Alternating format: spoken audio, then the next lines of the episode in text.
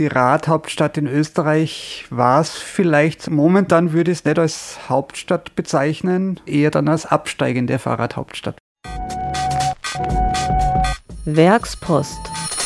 Der politische Salzburg-Kommentar aus der Radiofabrik. Heute von Stefanie Rueb.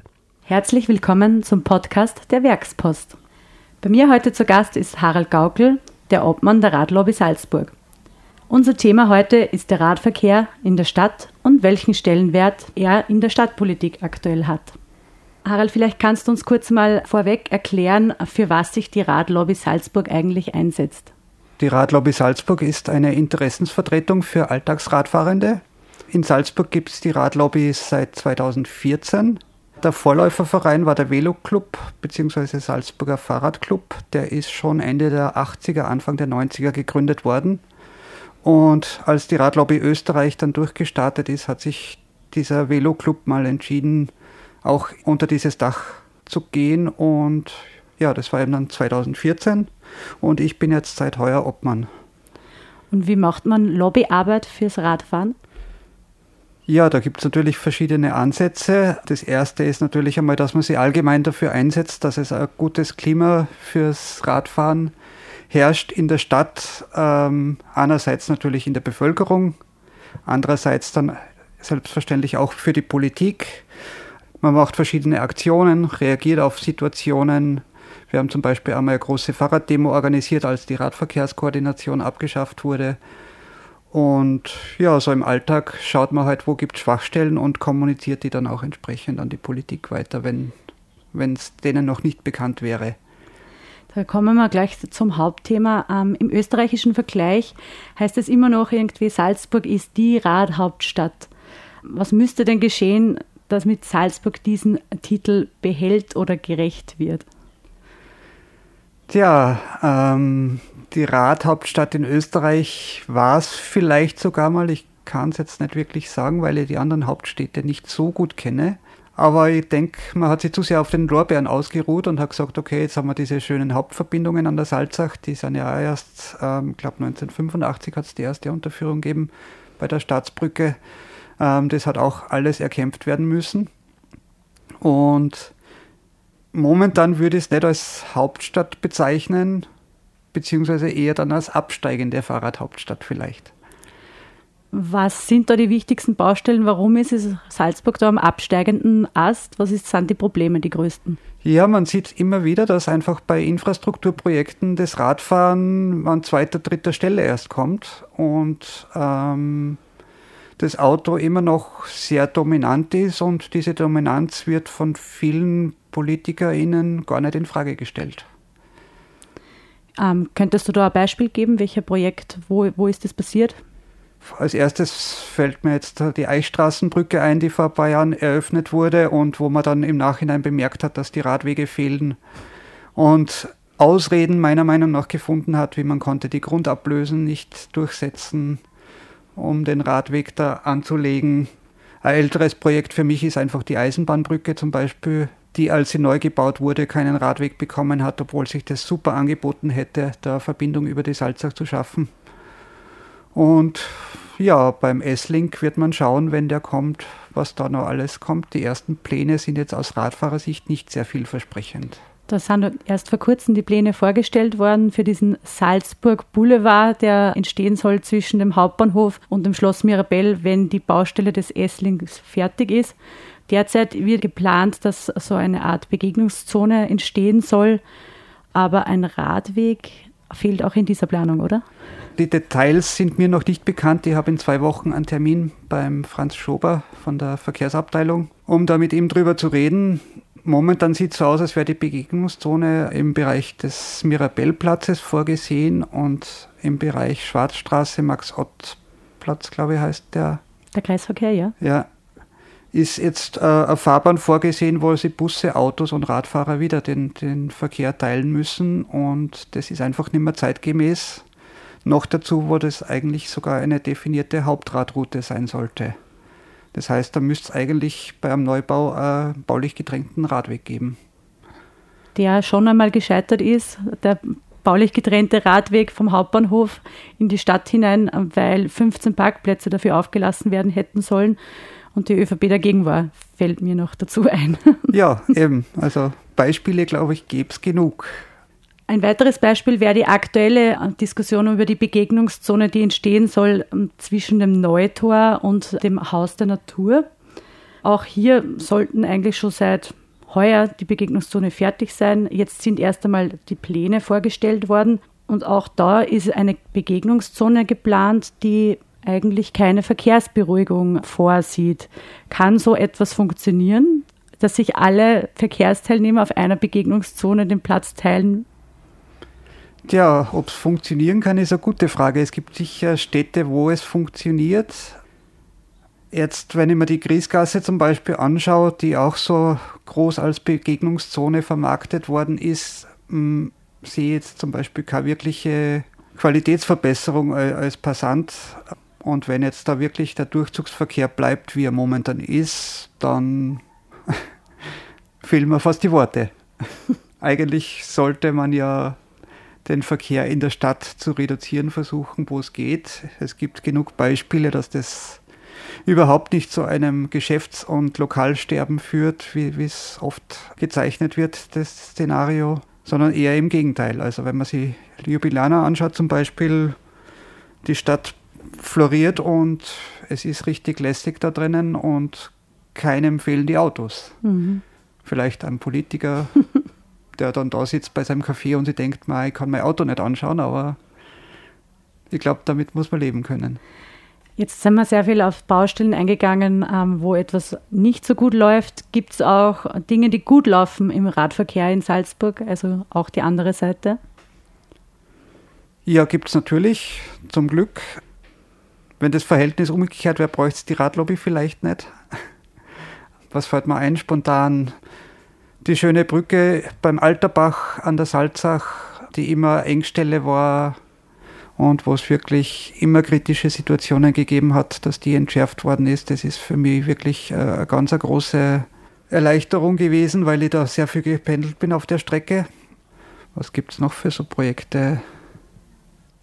Also sind es einfach Projekte, wo man mehr Platz schafft für Radfahrer? Man muss ja nicht jetzt ganz konkrete aufzählen, sondern also wo ein Radweg verbreitert wird oder überhaupt einmal einer. Ja, also zum Beispiel jetzt die, die Verbindung H11 da Richtung Freilassing an der Bahntrasse entlang bis zum Europark ist ja recht gut und, super ausgebaut. Also das ist ein super Radweg. Da hat man natürlich auch den Vorteil, keinen Autoverkehr zu haben. Dann durch die Gasseln da bei, bei Liefering Mitte durch. Mhm da muss man sich dann schon wieder ein bisschen auskennen und das wäre halt super, wenn man das gleich bei Bahnprojekten zum Beispiel auch schaffen könnte, dass man der ÖBB automatisch da 5 Meter Grund oder 3 Meter Grund abnimmt und sagt. Gleichzeitig ein Radweg. Genau. Mhm. Wäre ja am Bahnhof hätte sich auch angeboten oder jetzt beim S-Link, wenn man diese Geschäftszeile vis-à-vis vom Kiesel sowieso abreißt, dass man da dann gleich durchgängig hinterbei einen Radlweg macht. Mhm. Aber ja, ähm, positiv wollten wir bleiben. Hast du vielleicht ähm, Beispiele? Ähm, ja, positiv fällt mir vielleicht auf, ähm, weil du es an, angesprochen hast, ähm, mit, man muss sich zurechtfinden. Mir fällt auf, es ist sehr viel mehr markiert, wo die Radwege verlaufen und ähm, in welche Richtung ich fahren muss, wenn ich dort oder dorthin muss. Ist so etwas eine Verbesserung für die Radfahrer, wenn ich ein gutes Leitsystem habe? Das auf jeden Fall. Vor allem in einer Stadt wie Salzburg muss man natürlich berücksichtigen, dass sehr viele Touristen und Touristinnen unterwegs sind. Für die Leute, die in der Stadt leben und nur gelegentlich fahren, ist es wahrscheinlich dann auch nicht immer so intuitiv angelegt. Wenn ich jetzt da gerade habe, brauche ich keinen Wegweiser. Aber eben dann, wenn ich so Abzweigungen habe, ist das natürlich eine große Erleichterung. Die sollten natürlich möglichst einheitlich sein und erkennbar und nicht ganz klein geschrieben, dass man dann stehen bleiben muss, um zu lesen, wo muss ich jetzt hin. Oder 20 Pfeile gleichzeitig auf einem Tafel, wo man dann auch wieder nicht gleich weiß, wo muss ich jetzt hin. Und ja, alles, was beschleunigend wirkt, finde ich positiv. Natürlich kann man dann einmal abbremsen und die Landschaft genießen, wenn man eine hat. fällt mir gerade nur ein, zum Beispiel an der Alm hat es ja jetzt abschnittsweise große Verbesserungen gegeben mhm. im Radweg, da in der, im Bereich Sinhubstraße zum Beispiel. Ja, es geht voran, aber es ist ein Stückwerk und es gibt noch große Baustellen. Jetzt hast du gerade den, das nächste Stichwort geliefert, nämlich sehr viele Touristen sind auch unterwegs. Was aber immer noch fehlt in der Stadt Salzburg, ist ein Leihradsystem. Da warten wir schon jahrelang drauf. Äh, ja, wenn nicht jahrzehntelang sogar. Wäre natürlich auch ein super Ding. Wir bekommen selbst immer wieder mal E-Mails von Leuten, ich komme jetzt zwei Tage in die Stadt, wo kann ich mal ein Fahrrad ausborgen? Was antwortet jetzt ihr? Ähm, ja, wir verweisen dann an diverse Händler, die auch Fahrräder herleihen. Schwierig wird halt dann, wenn es am Wochenende ist. Dann müssen wir sagen, vielleicht können wir privat was organisieren oder mhm. gibt es halt in Salzburg nicht. Dass es nicht ganz einfach ist, glaube ich, ist jedem bewusst, aber dass es möglich sein sollte, gerade in einer kleinen Stadt wie Salzburg, denke ich mal, das sollte außer Zweifel stehen. Hat sogar in, funktioniert in Kopenhagen super, finde ich. Da habe ich mir allerdings dann, wie ich dort war, auch privat was ausgeborgt, weil ich einfach außerhalb der Innenstadtzone mhm. fahren wollte, wo man mit den Dingen dann nicht fahren durfte, zu dieser Zeit zumindest. Ja, ähm, so weit muss man gar nicht schauen. In Linz gibt es auch ein funktionierendes Leihradsystem mittlerweile. Ah, okay, das weiß ich noch gar nicht. Ja, also kann man sich einfach, das sind so Citybikes, wie in Wien, kann man sie sehr einfach ausborgen mit einer App. Also funktionieren würde es, glaube ich, sehr einfach. Ja, dann weiß ich auch nicht, woran es scheitert. Da müssen wir dann die Politik befragen. Die Politik, ja, der Peter Weiß, der Radverkehrskoordinator, könnte das sicher eine stundenlange Geschichte erzählen. Ja, da sind wir gleich beim nächsten Thema, nämlich der Posten des Radkoordinators, den du gerade angesprochen hast. In der Stadt wurde ja aufgelassen. Ab dem Zeitpunkt, wo er in die Pension geht, wird das nicht mehr nachbesetzt. Die Stelle gibt es dann einfach nicht mehr. Wie sieht denn das die Radlobby? Braucht es so eine koordinierende Stelle, die zuständig ist in der Stadt für die Radfahrer? Der Herr Bräuner hat ja gesagt, wie, wie das abgeschafft worden ist, dass die Aufgaben, die er hat, jetzt in, in den Ämtern quasi und in den jeweiligen Abteilungen abgedeckt werden. Das ist natürlich schön, wenn das wirklich dann in der Praxis so ist. Ich habe meine Zweifel. Ein Koordinator oder Koordinatorin als Ansprechpartner wäre natürlich äh, extrem wichtig, weil man oft dann einmal nicht direkt weiß, wer ist da jetzt genau zuständig in den Ämtern und dann eine Person hat, an die man sich wenden kann und die natürlich auch einen, einen, viel größeren Überblick hat und sie jahrelang oder im Fall von Peter sogar, glaube ich, seit Anfang der 90er Jahre mit einem Thema auseinandersetzt. Der hat natürlich ein Fachwissen, an das können wir nicht einmal rankommen. Mhm. Und es wäre halt super, wenn so eine Stelle weiterhin existieren würde. Weil ab und zu muss man dann doch, glaube ich, ein bisschen auf den Tisch klopfen, auch inner, innerhalb der Prozesse und sagen, wo ist der Radlweg, wenn jetzt mhm. ein neues Projekt geplant wird, jetzt nur als Beispiel. Das heißt, es wäre die, die, normale Vorgehensweise, wenn man Schwachstellen irgendwo entdeckt, dass ähm, man als Radlobby oder auch als Privatperson vielleicht das meldet beim Radverkehrskoordinator oder wie, wie läuft das ab? Ja, ist natürlich ein Weg. Also was ich von Peter weiß, wenden sich sehr viele Leute an ihn. Bei uns ist es so, ich habe jetzt konkret in meiner Zeit noch keine Anfragen gehabt dazu, sondern eher dann Leute, die sich gemeldet haben und gesagt haben, ich habe es dem Peter Weiß eher schon gesagt. Okay. die halt dann vielleicht nur den, Druck, alle Stellen deponieren. Den, den, Druck der Lobby vielleicht noch hinter sich ja. wissen wollen. Ja. Und an wen wird man sich künftig dann wenden? Entweder eher an die Radlobby, an uns oder in der Stadt, keine Ahnung, wird sich herausstellen wahrscheinlich. Wir werden das dann auch rausfinden. Jetzt ist ähm, das nicht das Einzige, was gekürzt worden ist im Radverkehr in der vergangenen Legislaturperiode unter Bürgermeister Harald Bräuner, sondern auch so Förderungen wie etwa für Lastenräder, die sind stark gekürzt worden. Ähm, auch gekürzt worden ist ein Jahr lang ähm, die 2 Millionen Euro für Radwege, weil da sind 300.000 davon in die Münchner Bundesstraße geflossen. Was bringen denn solche Förderungen, dass Menschen umsteigen auf das Fahrrad und die täglichen Wege vielleicht nicht mehr mit dem Auto zurücklegen, sondern eben mit dem Radl? Ich bemerke das in meinem Freundeskreis stark, dass es oft wirklich ein finanzielles Hindernis ist, gerade beim Lastenrad, die ja doch eher teuer sind, dass man sagt, okay, ich kann mir jetzt die 3.000, 4.000, 5.000 Euro gar nicht leisten, aber wenn ich bis zu einem Drittel oder ein Viertel gefördert kriege, dann geht sich das aus, dass ich mir das zusammenspare. Bei Falträdern jetzt zum Beispiel habe ich, glaube ich, in meinem engeren Umfeld sicher fünf, sechs Leute, die sich spontan dann ans besorgt haben und gesagt haben, super, jetzt brauche ich nicht mehr zum Bahnhof mit dem Auto fahren, jetzt kann ich endlich das Radl mitnehmen dann im Zug. Weil es dafür jetzt eine Bundesförderung gibt, Genau. Mhm. Und ich denke, das bewirkt extrem viel. Was jetzt in der Ankaufsförderung betrifft, was jetzt den Radwegbau betrifft und das Budget was ich mitbekommen habe, ist es eh so, dass da das gar nicht verbaut werden hat können, weil zu wenig Planungskapazitäten da waren. Mhm. Von dem her sehe ich das jetzt ein bisschen weniger dramatisch als die Förderungskürzung. Aber natürlich wäre es wünschenswert, wenn ein Budget, das dezidiert für eine Sache gewidmet ist, auch für diese verwendet wird. Und wir hätten ja einige Baustellen im Radwegenetz, die auszubessern wären. Das auf jeden Fall.